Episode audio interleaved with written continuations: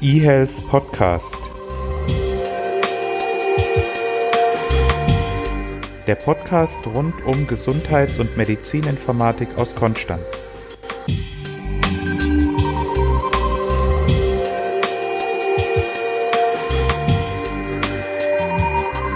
Hallo und herzlich willkommen, eHealth Podcast Folge 61. Wir haben Teil 3 der Reihe elektronische Patientenakten. Diesmal haben wir einen Gast, nämlich den Christian Rebernick von Vivi. Und ähm, ja, hallo Christian, vielleicht stellst du dich erstmal kurz vor und vielen Dank schon mal, dass du so kurzfristig Zeit gefunden hast. Ja, hallo Christian. Freue mich sehr, ähm, dass ich hier sein darf äh, und auch mehr Einblicke geben darf, was hinter Vivi steht eigentlich. Zu mir selbst vielleicht, kurzer Hintergrund, eben Christian Rebernick. bin im Gründer und auch Geschäftsführer von Vivi, habe selber einen Hintergrund in Produkt und Technologie, in verschiedenen Online-Unternehmen Zuletzt durfte ich unter Anführungszeichen auch bei N26 ähm, so eine Bank mit aufbauen, mit der ganzen Thema auch von Regulatorik, Sicherheit, aber auch dem ganzen Banksystem, was da dahinter steckt. Ähm, davor war ich zum Beispiel unterwegs auch für, für die Welternährungshilfe, durfte das Projekt Share the Meal äh, mitentwickeln, auch ein sehr spannendes Thema. Und ich freue mich jetzt auch persönlich auch in den Bereich Gesundheit gehen zu dürfen, weil ich glaube, das ist gerade ein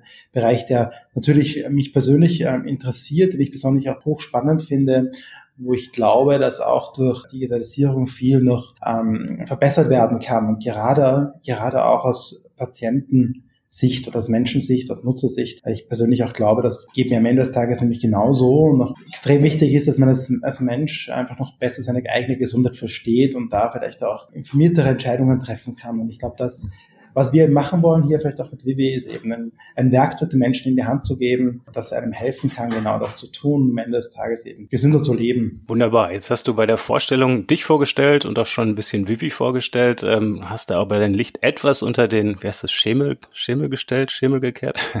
Also du warst nicht nur bei, bei N26 CTO, sondern auch bei, ich glaube, Parship und ImmoScout und Bwin, also schon bei, bei großen Technologiefirmen. Von daher bin ich mir sicher, aber da werden wir gleich auch nochmal drauf zurückkommen, kommen, dass jetzt dann Vivi auch technisch ab, absolut up-to-date sein wird. Vielleicht magst du noch mal zum Vivi ein bisschen was sagen. Einerseits, was es allgemein ist und ähm, auch ein bisschen so erklären, was die Funktionen dann sein werden. Also es geht auf jeden Fall um eine App. Ich glaube, das wissen alle Zuhörer, die bei uns hier zuhören, schon mal. Also was ist Vivi im Allgemeinen und was für Funktionen habt ihr schon und was für Funktionen wird es in Zukunft geben? Ähm, sehr gerne. Vivi grundsätzlich, ja, ist eine App natürlich ähm, aus, aus Kundensicht vor allem was heißt das konkret? Äh, konkret für, für mich äh, als Nutzer, ich habe eine elektronische Gesundheitsakte. Zu einer elektronischen Gesundheitsakte, da gehört dazu, dass ich meine Notfalldaten drin managen kann, dass ich meinen Impfpass dort digital hinterlegen kann, dass ich aber auch meine, alle meine Dokumente, wie zum Beispiel meine Röntgenbilder, meine Blutbilder etc., dort reinlegen kann. Ich habe dort auch meinen, einen Medikationsplan, den ich hinterlegen kann. Obendrauf, sage ich mal, gibt es eben diese Thema, wir wollen nicht nur eine Akte haben, die jetzt mal, einfach nur Daten gehalten werden, sondern wir auch eine Assistenzfunktion bieten. Deswegen heißt das Produkt auch Vivi, weil Vivi will dir einfach helfen, dass du zum Beispiel deine Medikamente nicht vergisst, dass du deine nächste Impfung nicht vergisst, dass du ähm, auch weißt, welche Vorsorgeuntersuchungen es gibt und daran auch erinnert werden kannst, dass auch deine Notfalldaten zugänglich sind im, im Notfall eben ganz konkret. Ja. Das ist auf der einen Seite dieses, äh, das ist Vivi auf der einen Seite und auf der anderen Seite glauben wir auch, dass das Thema Gesundheit nicht nur etwas Reaktives ist. Also ich sage jetzt mal, wenn das Kind in den Brunnen gefallen ist, dann wollen wir dem helfen, sondern eben auch etwas Proaktives. Und deswegen bieten wir auch so einen Health-Check an, äh, wo man seine eigene Gesundheit ein bisschen besser verstehen kann, basierend auf Fragen und Daten äh, im Bereich Lifestyle und dann auch die Verknüpfung, was eigentlich für den Cut bedeutet. Mhm. Und das Ganze ist eine App für den Kunden eben jederzeit zugänglich. Okay, vielleicht ganz kurz, ähm, habe ja gerade schon gesagt bei der Einführung, dass es jetzt Teil drei unserer Patientenaktenreihe ähm, ist. In der Folge eins, Podcast Folge 41, haben wir gesagt, dass man eigentlich normalerweise, wenn man über Patientenakten spricht, und das bläuen wir auch unseren Studenten ein, dass man vorher einfach mal klären muss, was ist denn jetzt gemeint mit der Patientenakte. Ähm, ich würde ganz gern mit dir einfach kurz durchgehen und du sagst dann, wo sich Vivi da einsortiert. Gegenstandsbereich wäre das erste. Ähm, so wie ich es verstanden habe, seid ihr nicht einrichtungsbezogen und auch nicht fallbezogen, sondern der Patient kann unabhängig bei welchem, davon, bei welchem Arzt der war, in welchem Krankenhaus der war und ob das jetzt ein neuer Fall ist, also auch durchaus über mehrere Jahre seine Daten dort einstellen, oder? Mhm, korrekt, ja.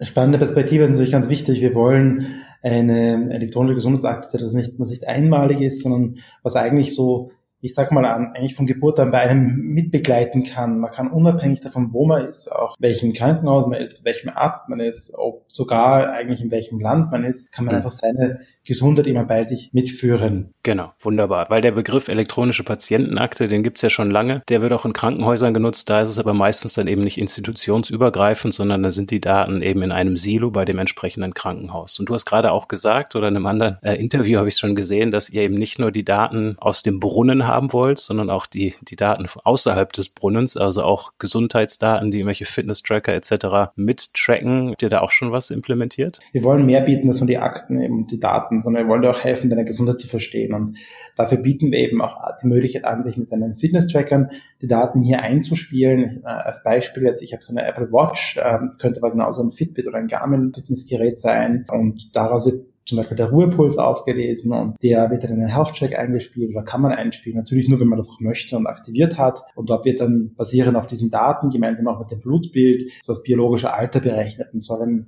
eben helfen, seine eigene, seine eigene Gesundheitszustand besser zu verstehen und auch diese Zusammenhänge besser zu verstehen. Mhm. Gut, dann haben wir sozusagen damit den Gegenstandsbereich abgehakt. Das heißt, das ist eine elektronische Gesundheitsakte, weil es eben nicht nur Informationen über einen Krankheitsfall hat, institutionsübergreifend, sondern auch Daten, die gesammelt werden, wenn man gesund ist. Das nächste wäre der Verwendungszweck. Ihr unterstützt dann die Behandlung. Das heißt, die Daten können natürlich dann auch von einem anderen Arzt abgerufen werden und somit unterstützt ihr die Behandlung. Das wäre primär, sekundär ähm, Erfüllung gesetzlicher Vorgaben. Da gibt's ja das E-Health-Gesetz und in Zukunft müssen ja die leider Krankenkassen auch etwas anbieten. Das, der tertiäre Verwendungszweck wäre Forschung und Lehre. Gibt's da schon Ideen, ob ob mit den Daten irgendwann mal auch die Forschung oder Lehre unterstützt werden kann? Also aktuell ist die Vive per se ist, ähm, laut Gesetzgebung fällt die dann Paragraph 68 des SGBs. Ja, das heißt, wir orientieren uns wirklich hier an einer elektronischen Gesundheitsakte, nicht Patientenakte, nicht Fallakte, genau. auch nicht Postfach, äh, wie du schon gesagt hast, ganz korrekt. Die Daten selber, die gehören in unserem Fall dem Nutzer. Das heißt, der Nutzer ist wirklich der Herr seiner Daten, kann selber entscheiden, was er mit seinen Daten zu welchem Zeitpunkt macht. Das ist ganz wichtig für uns und das heißt auch, wir gehen da diesen Schritt, dass die Daten nicht nur sicher sind und äh, natürlich äh, regulatorisch konform abgelegt werden, sondern es ist sogar so, dass die Daten so verschlüsselt sind, dass ausschließlich ähm, der Nutzer darauf Zugriff hat. Das heißt, wir haben keinen Zugriff technisch. Also nicht nur wir, auch die Partner, die Krankenversicherungen haben keinen Zugriff darauf. Das ist ganz wichtig. Ich sage das deswegen, ich komme gleich auf die, auf die Antwort zurück, weil dadurch einfach auch die Daten angenommen, ähm, im Gesundheitsbereich gibt es auch jetzt auf der IT-Seite oft Angriffe, habe ich auch gelernt. Selbst wenn wir uns jemanden Angreifer eben theoretisch äh, Zugriff hat, dann könnte auch der mit so einer Akte nichts, äh, nichts anfangen, weil der Schlüssel, um diese Daten zu lesen in der Akte, der ist nur am Endgerät eben beim Nutzer direkt vorhanden. Und das sagt aber auch schon aus zum Thema Forschung. Ähm, wir können nicht äh, einfach jetzt sagen, hey, äh, wir haben jetzt diese großartige, dieses tolle, tolle Forschungsprojekt hier, äh, und wir wollen jetzt mal hier alle deine Röntgenbilder hier einfach rausnehmen. Das ist einfach nicht möglich, allein technisch nicht möglich in unserem System und wir glauben auch, dass es richtig ist. Was natürlich möglich ist, dass ich sage, ähm, als Nutzer, ich habe sind ja meine Daten, natürlich kann ich sagen, ja, ich möchte hier mein Röntgenbild der Forschung übergeben, ähm, macht ja auch Sinn. Ich möchte die Forschung ja weiterhelfen. Das glaube ich persönlich möchten wirklich viele Menschen. Die sehen da auch den Mehrwert darin, tatsächlich ihre Daten der Forschung zu übergeben. Und ich glaube, dass das sollte man natürlich ermöglichen, wenn das jemand möchte. Aber wie gesagt, das ist dann meine, also meine als Nutzer meine Entscheidung, ob ich das auch wirklich machen möchte. Mhm.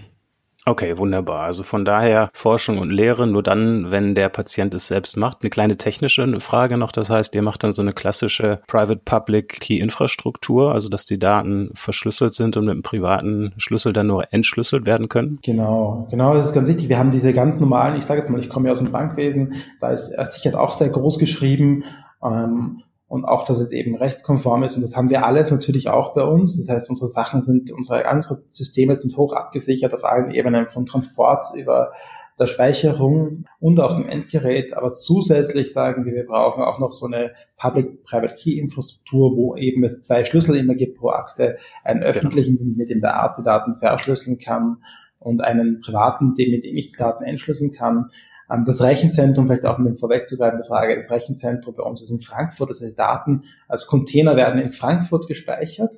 Ähm, wenn sie geöffnet werden, müssen sie erst aufs Handy übertragen werden und dort werden sie dann geöffnet und da kann dann eben der Nutzer reinschauen. Das gleiche Prinzip ist andersrum, auch wenn ich jetzt kommuniziere, das heißt, ich möchte Daten aus meiner Akte an einen Arzt übertragen, dann nehme ich von dem eben den öffentlichen Schlüssel und schicke es an den auch wieder. Und nur der kann das, wenn das bei sich ist, wieder öffnen tatsächlich. Genau, also von, vom Prinzip her ähnlich, wie man es als PGP bei E-Mails kennt. Nächste Frage, Implementationsumfang. Ihr habt alle Informationen in gescannter Form oder auch in strukturierter und formalisierter Form. Würdest du sagen, vermutlich habt ihr Metadaten, also Alter des Patienten etc. habt ihr auch strukturiert abgelegt, aber die, die Daten selbst werden dann vermutlich nachher noch in gescannter Form reinkommen, oder? Das, das hängt davon ab. Ähm, also grundsätzlich unterstützen wie wir alle Daten strukturiert der Form zu verarbeiten und zu speichern. Ähm, ganz konkret ist es so, ich mache mehrere konkrete Sachen. Der Impfpass, da sagen wir, das, das Abfotografieren des Impfpass hat bei uns nicht viel äh, Sinn. Wir wollen ja echt Impferinnerungen bieten. Das heißt, mhm. wir fordern hier den Nutzer auf, ähm, tatsächlich diesen Impfpass selber zu digitalisieren, indem er die Daten einfach erfasst. Der Medikationsplan, äh, da kann man mit dem äh, bundesweiten Medikationsplan BMP, da ist eine Datenmatrix drauf. Wir unterstützen, dass man die einfach mit dem Telefon einscannen kann und dann werden alle Daten digital erfasst, auch in strukturierter Form. Alternativ kann ich per PZN, das ist die Pharmazentralnummer, Einzelmedikamente in den Medikationsplan hinzufügen. Insofern ist der auch strukturiert. Das gleiche gilt für den Notfall, äh, Notfalldatensatz. Auch der muss strukturiert sein natürlich, weil, und das ist für uns wiederum wichtig, wir sehen wie eben nicht als nationales Produkt, sondern es geht auch darum, wenn jemand einen Notfall hat im Ausland, beispielsweise in Thailand, dann müssen diese Daten ja auch abrufbar sein und dann wollen wir hier auch unterstützen, dass wir die zum Beispiel die Diagnosen hier ähm, übersetzen können, zum Beispiel, wenn mhm. eine Person schwanger ist. Ja. ja. Ähm, das sind alles Daten, die jetzt als Beispiel gemacht, die strukturiert sind und dann gibt es natürlich sowas wie zum Beispiel ein, ähm, das heißt ein Röntgenbild, das kann entweder, oder ein Blutbild, das kann entweder als Bild PDF abgespeichert werden, aber wir unterstützen auch die Originalformate. Das heißt, ein Arzt kann auch hier Daten im Originalformat nehmen als DICOM oder auch gerne als äh, tatsächlich LGT-File, das ist so ein XML-Format, die Dateien zur Verfügung stellen. Das ist deswegen wichtig, vor allem gar nicht, weil es jetzt so relevant ist für den Nutzer, ähm, vor allem relevant für den Nutzer, wenn er es teilen möchte und wiederverwenden möchte, diese Daten. Dann ist das Originalformat ganz wichtig. Mhm. Genau. Hörer, die, die uns treu sind, die kennen die Datenformate alle, die haben wir alle im Podcast hier schon behandelt. Also das ähm, sowohl DICOM als auch die ganze XDT-Familie. Nächste Frage, Krankheitsbezug. Es bezieht sich natürlich nicht auf irgendeine Krankheit, sondern das ist krankheitsübergreifend. Man kann alle Dokumente entsprechend dort dann hochladen und publik machen, oder? Korrekt. Und die letzte Frage, die hast du schon mehrfach ähm, beantwortet die Moderation, das ist so im State of the Art, ist Patient moderiert. Also der Patient entscheidet, welche Dokumente dorthin gelangen und der Patient entscheidet auch, wer diese Dokumente sehen darf. Ist das richtig? Ja. Richtig, ja. Wunderbar. So, dann haben wir das abgeklopft. Sorry, ähm, hat jetzt ein bisschen länger gedauert als, als gedacht. Aber wenn ich den Studenten schon immer einbläue, dass sie, sie mit jemandem über Patientenakten sprechen oder Gesundheitsakten, dass man das dann klären muss. Aber wir haben, glaube ich, jetzt ganz viel von dem, was jetzt noch auf der Agenda steht, schon mehr oder weniger mitbesprochen. Als nächstes würde ich gerne wissen, das ähm, habe ich gelernt in meiner Zeit in der Industrie, immer nachzufragen, was das Geschäftsmodell ist. Also ich weiß, dass Google, Microsoft etc., die hatten alle schon vor Jahren Jahren mal die Geschäftsidee. Ich glaube, jeder bei uns in der Branche und auch jeder mit gesundem Menschenverstand denkt dran, dass es geschickt ist, wenn man so eine elektronische Gesundheitsakte macht. Und trotzdem ist da viel immer gescheitert oder wir sind in Deutschland da nicht vorangekommen. Deswegen interessiert mich, wer zahlt nachher dafür was? Ja, ähm, ganz wichtige Frage ist nämlich auch eine der ersten Fragen, die wir uns beschäftigt haben am Ende des Tages. Wir glauben am Ende des Tages, der Nutzer ist Herr seiner Daten, ganz klar. Und wir wollen dem auch, äh, wir arbeiten auch für den, das ist unser erster Kunde, um es auf den Punkt zu bringen. Aber der Nutzer ist heute nicht bereit, für sowas zu zahlen, für so einen Dienst. Warum nicht? Weil er bereits seiner Versicherung Geld gibt, damit er seine Gesundheitsleistungen zahlt. Jetzt ist es so auch entsprechend, dass die Versicherung, wie sie andere Satzungsleistungen, das sind so die Abrechnungen, die definierten Leistungen, die auch abgerechnet werden über die Versicherung, äh, genau über diese Satzungsleistungen kann die Versicherung eben auch die Kosten für eine elektronische Gesundheitsakte zahlen. Das ist, was ich vorher gemeint habe, nach diesem Paragraph 68 ähm, kann einer Versicherung eben die Kosten übernehmen. Und das ist das, was, äh, was ich auch froh bin, dass uns gelungen ist, dass wir nicht nur hier irgendwo ein Produkt entwickelt haben, sage ich mal, im stillen Kämmerchen und dann nutzt es aber keiner, sondern wir haben eben auch die Möglichkeit tatsächlich wirklich vielen Kunden anzubieten, basierend auf unseren Partnerschaften mit diesen Krankenkassen eben ähm, können das Produkt 25 Millionen Menschen in Deutschland kostenlos eben anbieten, ohne dass sie irgendwelche Kosten haben. Ganz wichtig aber, die haben das eine Satzungsleistung und gesetzliche Krankenkassen haben allein gesetzlich haben die kein Recht auf irgendwelche Daten zuzugreifen. Technisch wäre es auch sowieso auch unmöglich, das habe ich vorher erwähnt, eingangs bereits. Ist aber auch rechtlich ist nicht möglich. Aber für die ist natürlich eine sehr spannende Möglichkeit, ihren Kunden hier eine sehr attraktive Leistung anzubieten und deswegen machen die das auch. Okay, das heißt, das Geschäftsmodell dahinter ist sozusagen, dass die Kassen das anbieten ihren Patienten und der Patient hat ja auch in der GKV die Wahl, sich eine andere Kasse auszusuchen. Das heißt, die GKV wollen das machen, um den Patienten dann Zusatzleistungen anzubieten. Das ist vermutlich der eine Beweggrund der Kasse und der zweite ist, hoffentlich, dass das endlich passiert, was mit den ganzen Gesundheitsakten ja sowieso ursprünglich geplant war, dass die Behandlungsqualität steigt und Doppeluntersuchungen etc. vermieden werden. Ihr seid ja auch in ganz guter oder illustrer Runde. Die Techniker hat, hat da ähm, was gemacht mit TK Safe, die AOK hat ein eigenes Gesundheitsnetz aufgebaut. Hinter Vivi steckt ja die Allianz, wenn ich das äh, richtig vorher recherchiert habe. Also nicht, ist jetzt kein investigativer Journalismus, das sieht man sofort, insbesondere weil natürlich auch unser ehemaliger Bundesgesundheitsminister Mr. Daniel Barr viel über Vivi erzählt und ähm, der auch bei der Allianz ist. Genau, also wir sind da maximal transparent. Ich glaube, das muss man auch sein in diesem Bereich mit allen Informationen und versuchen da überall von vornherein gar nicht irgendwie irgendwas unter den Tisch kehren, sondern wirklich transparent zu sein. Das heißt, ganz konkret, unser erster Investor ähm, ist die Allianz SE. Ähm, das ist wichtig, vielleicht nochmal zu sagen, das ist nicht die Allianz Private Krankenversicherung, die ist rein ein Kunde oder ein Partner, wie jetzt, sage ich mal, auch eine DRK zum Beispiel.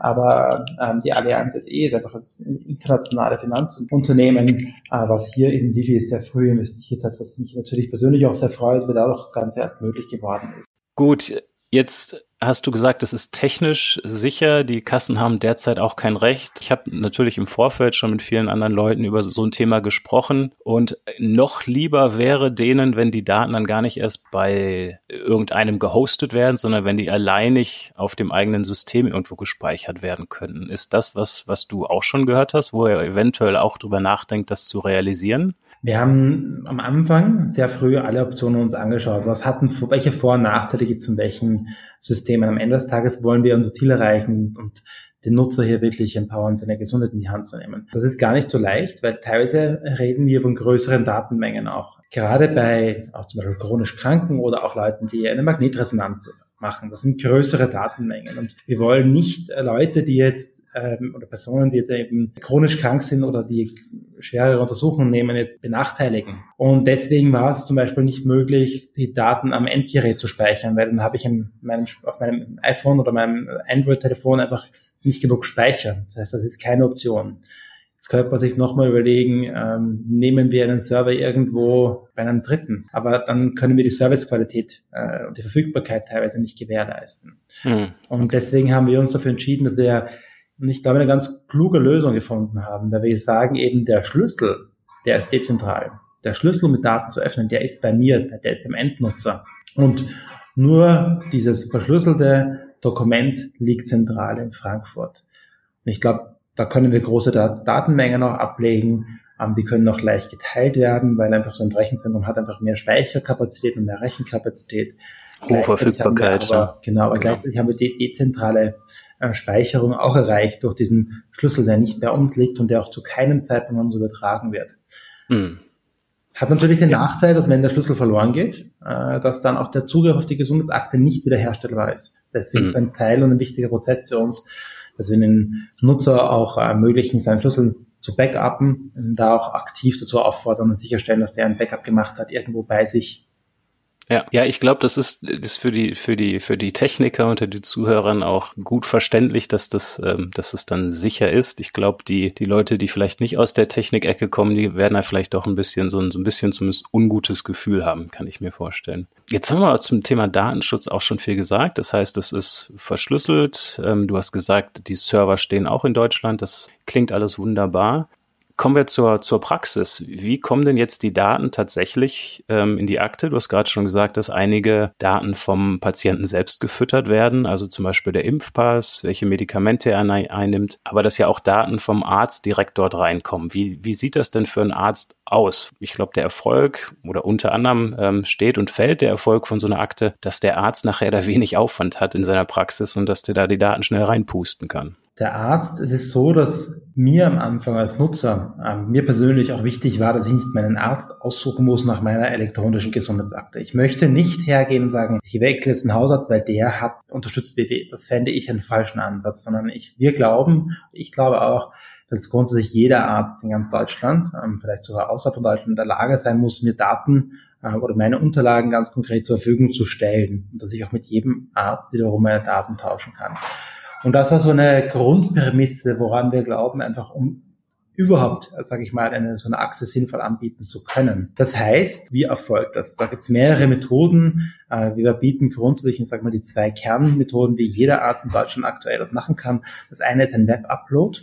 Das heißt, da gibt es mhm. eine, und auch hier wiederum eine äh, asymmetrisch Ende-zu-Ende verschlüsselte Übertragungsmöglichkeit per Web-Upload, wo der Arzt äh, die Daten äh, ganz unkompliziert zur Verfügung stellen kann. Das Wichtige ähm, auch beim Web-Upload ist natürlich, dass es genauso ähm, sicher ist und dass es einfach ist. Ich habe vorher schon gesagt, ja, der Arzt möchte keinen extra Aufwand haben und wir haben jetzt äh, versucht, so einfach zu machen, wie es heute ist. Heute wird vielleicht ein CD ähm, gebrannt oder auf USB-Stick drauf kopiert oder auf Papier das ausgedruckt. Ähm, aber es ist halt gleichzeitig jetzt eben, ich sage mal modern, ich, ich habe kein CD-ROM-Laufwerk mehr bei meinem Computer, um ehrlich zu sein. Ich habe gar nicht mehr USB-Stick tatsächlich.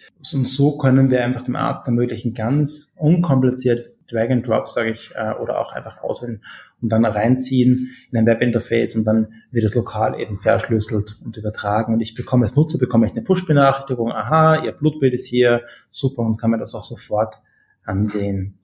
Und das gleiche geht auch in die andere Richtung. Das ist eine Methode und die zweite auch noch zu wählen, die haben wir jetzt einfach vor allem eingeführt, um, um die Realität abzuspiegeln, nicht um eine, dass die sinnvollste Methode ist, aber wir bieten per se auch die Möglichkeit an, einen Fax direkt in die elektronische Gesundheitsakte hineinzuschicken. Äh, das ist natürlich nicht das ähm, jetzt sag ich mal digital affinste, aber es ist die Realität, dass heute äh, gerade im Gesundheitsbereich noch sehr, sehr viele Ärzte mit Fax arbeiten. Schrecklich, ja, ganz schrecklich tatsächlich aber auch hier bereits noch Unterlagen schicken. Wir bieten hier eine Möglichkeit, wie das halt direkt in die Gesundheitsakte hineingeschickt werden kann. Okay, eine Frage noch dazu. Das große Problem ist dann immer die Zuordnung der Dokumente zu einem konkreten Patienten. Wie erfolgt die Zuordnung, wenn der Arzt das über das Web up uploadet, hochlädt? Und wie erfolgt die Zuordnung zur Akte, wenn er etwas faxt? Ja, das ist ganz konkret die Übergabe von einem einzigartigen, ähm, wir nennen es Magic Link. Am Ende des Tages ist es eine, eine Webadresse, äh, die temporär gültig ist, die von dem Patienten an den Arzt übergeben wird und genau für einen Upload gültig ist. Und das gleiche auch beim Fax. Es ist eine einmalige, äh, temporär gültige Faxnummer, die wir dem Arzt zur Verfügung stellen, damit der jetzt genau hier diese Faxnummer verwenden Okay, das heißt, den Prozess anstoßen muss der Patient. Der Patient muss sagen, hier Arzt, schick mir doch bitte etwas. Ansonsten kann der Arzt ja nicht das dieser genau. Vivi-Akte zuordnen. So ist okay. Aktuell ist es genau so, wie der äh, Patient dann seine Daten anfragen kann. Okay. Genau, da werden wir natürlich weiterentwickeln. Da gibt es noch mehrere äh, auch konkrete Wünsche von Ärzten und von Nutzern, was sie noch weiter haben. Und daran arbeiten wir. Das sind eben zwei Prozesse, die heute bereits existieren. Ähm, ich mhm. würde sagen, es kann jeder. Aber wir arbeiten mit ähm, Arztinformationssystemherstellern, mit Krankenhausinformationssystemherstellern und Laborinformationssystemherstellern, wie auch der KV-Telematik, das ist äh, die Vertretung, kassenärztliche Vertretung der Ärzte um direkte Integrationen in die Arztsoftware äh, natürlich möglich zu machen, so dass man nicht in einen Webbrowser oder per Fax gehen muss, sondern direkt aus dem System heraus äh, diese Unterlagen zur Verfügung stellen kann. Das wäre die nächste Frage gewesen. Gibt es schon Gespräche mit zumindest den beiden großen Arztpraxisherstellern, Arztpraxissystemherstellern, also CGM und Medatix? Wir hatten ja gerade Jens Naumann, Geschäftsführer von Medatix im letzten Podcast. Das heißt, mit denen sprecht ihr schon. Das wäre natürlich dann das, das Ideale, wenn der Arzt einfach in seiner Software den, den Vivi-Benutzernamen hinterlegen kann und dann die Daten auch proaktiv selbst dort hochladen kann. Genau, also da wird es noch auch noch mehrere Ankündigungen geben in der Zukunft.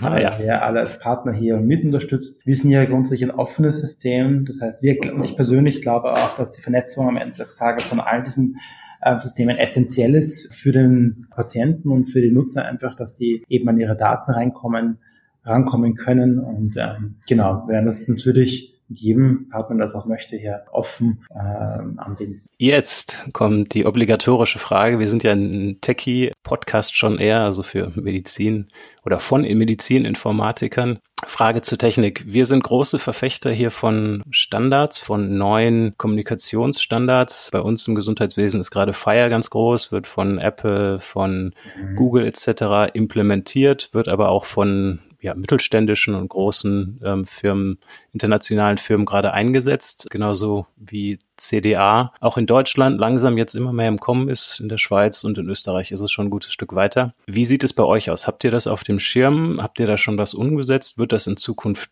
kommen? Genau, also wir unterstützen diese äh, unterschiedlichen Standards, äh, FIRE, HL7, IHE. Sind jetzt nicht die, sollten nicht ganz in einem Satz nennen, diese Begriffe, weil sie das unterschiedliche sind, aber trotzdem unterstützen wir diese unterschiedlichen Systeme. Unser bevorzugtes System äh, oder äh, ist Fire. Ähm, ich glaube, das ist am Ende des Tages also am idealsten und am besten ausgelegt ist eigentlich für den Datenaustausch zwischen Häusern, ich nenne oder zwischen äh, Unternehmen auch und ist auch der modernste eigentlich von diesen Standards, sage ich mal. Okay, aber das heißt, für den derzeitigen Schritt oder für den derzeitigen Stand braucht ihr das ja eigentlich noch nicht, weil ja die strukturierten Daten vom Patienten selbst erfasst werden und die unstrukturierten vom Arzt kommen. Das heißt, dann wird, da wird es ja hauptsächlich eine PDF-Datei etc. sein. Das heißt, eigentlich braucht ihr Fire noch gar nicht, aber es ist gut, dass ihr das auf, den, auf dem Schirm habt und dann in Zukunft mit umsetzen werdet. Wir haben diese Schnittstellen schon. Ähm, die werden ja, ja. auch von den Partnern dann eben verwendet. Genau, aber das braucht ihr dann erst, wenn ihr tatsächlich auch eine Schnittstelle in die Arztpraxen direkt rein haben, äh, rein habt, also in die, in die Systeme selbst rein. Ansonsten mhm. ist es ja eigentlich, glaube ich, nicht Korrekt. notwendig. Vorletzte Frage. Wir sind auch hier immer große Verfechter dass wenn Daten ausgetauscht werden, dass der Empfänger auch das Gleiche drunter versteht wie der Sender. Also klar, man kann über XML Daten austauschen. Wichtig ist aber zum Beispiel, wenn man einfach die Temperatur des Körpers austauscht, dass man vielleicht mitgibt, wann das gemessen wurde, morgens oder abends. Abends ist die Temperatur in der Regel ein bisschen höher, wo es gemessen wurde, an welcher Körperstelle etc. Denn nur dann kann man natürlich auch diese Zahl, was weiß ich, 38 Grad auch korrekt interpretieren. Bei sowas hilft dann Snowmate oder Low Ink das ist jetzt erstmal kein Thema, was für euch direkt als erstes vermutlich auf der Akte steht, weil dann erstmal die Primärsysteme ihre Hausaufgaben machen müssen. Wenn dann aber Zukunft Daten über Fire ausgetauscht werden, dann wäre es geschickt, meiner Meinung nach, wenn dann zusätzlich zu den Daten auch abgelegt wird, was es denn jetzt genau ist. Wie schaut's da bei euch aus? Also Snow mit CT, Low-Ink etc. Genau, also wir stehen da, muss man auch sagen, also unser Unternehmen ist noch relativ jung. Ähm, wir sind aber gerade auch in der Zusammenarbeit mit Laboren und die direkt hier anzuschließen. Eines davon ist zum Beispiel Sonic, eines der größten auch von Deutschland. Und natürlich haben wir ein großes Interesse der Standardisierung gerade hier. Das heißt auch, dass diese Daten wirklich interpretierbar sind. Das ist gar kein so einfacher, wie ich auch persönlich gelernt habe, muss ich sagen, gar kein so einfaches Thematik, weil das nicht immer ganz klar ist auch. Mhm. Ähm, wir werden aber selber äh, da sicherlich perspektivisch einiges hinein investieren, äh, dass es wirklich auch möglich ist. Weil nur dadurch, wie du selbst gesagt hast, gerade ist auch ein sinnvoller Austausch äh, möglich. Aber auch, und das ist nicht nur der Austausch ist wichtig, sondern wir haben uns ja auch als Eigenanspruch gesetzt, dass wir diesen wir nennen das jetzt Health Check-up, aber wir wollen den Menschen ja helfen, auch die Daten zu verstehen. Allein dafür müssen die Daten schon ähm, eben klar sein, was das eigentlich bedeutet. So, letzte Frage. Ich habe angekündigt, das war gerade die vorletzte. Letzte Frage. Wann kann wer mitmachen? Ich habe mich heute schon angemeldet. Warte noch auf die Bestätigung, dass ich irgendwann mitmachen darf. das freut mich sehr natürlich. Ähm, ich glaube auch, dass es sehr spannend ist, jetzt dann den Start zu gehen. Worauf warten wir gerade noch? Vielleicht auch, um da ein bisschen auszuplaudern, mehr, was da gerade passiert. Wir haben ja im Juni grundsätzlich bekannt gegeben, dass es uns gibt und auch mit unseren Partnern hier gemeinsam wir an den Markt gehen wollen. Haben da auch gesagt, dass wir im äh, Herbst dann tatsächlich starten wollen. Das ist jetzt geplant für den September. Das heißt, in diesem Monat ähm, gehen wir hier auch noch online, ganz konkret in der Mitte des Monats. Das, was passiert ist bis jetzt, ist, dass wir vor allem auch mit den Ärzten und Ärztevertretungen gesprochen haben, weil wir ja wollen, und das ist ja, hast du auch schon ganz richtig gesagt, es geht nicht darum, dass es eine Insellösung ist, wo der nur der Nutzer seine Daten irgendwie managen kann, sondern es geht ja gerade um dieses Ökosystem, dass die unterschiedlichen Parteien hier zusammenarbeiten können. Und genau das ist das, wofür wir stehen wollen. Wir wollen alles, alles auch, sehr viel dafür tun, sag ich mal, dass wirklich hier für beide Seiten das wirklich sehr gut funktioniert. Okay, das heißt, ich warte aktiv, äh, dass ich freigeschaltet werde und werde das dann auf Twitter verkünden. Christian, vielen Dank, sind jetzt bei der, ja, glaube ich, knapp 30 Minuten Schallgrenze unseres Podcasts angekommen. Vielen Dank, dass du Zeit gefunden hast. Ihr seid ja wirklich gerade in den Medien groß vertreten und äh, ich wünsche euch viel Erfolg Beste Grüße nach Berlin. Ganz vielen Dank, Christian. Hat mich sehr gefreut. Dann auf Wiederhören. Tschüss. Podcast. Der Podcast rund um Gesundheits- und Medizininformatik aus Konstanz.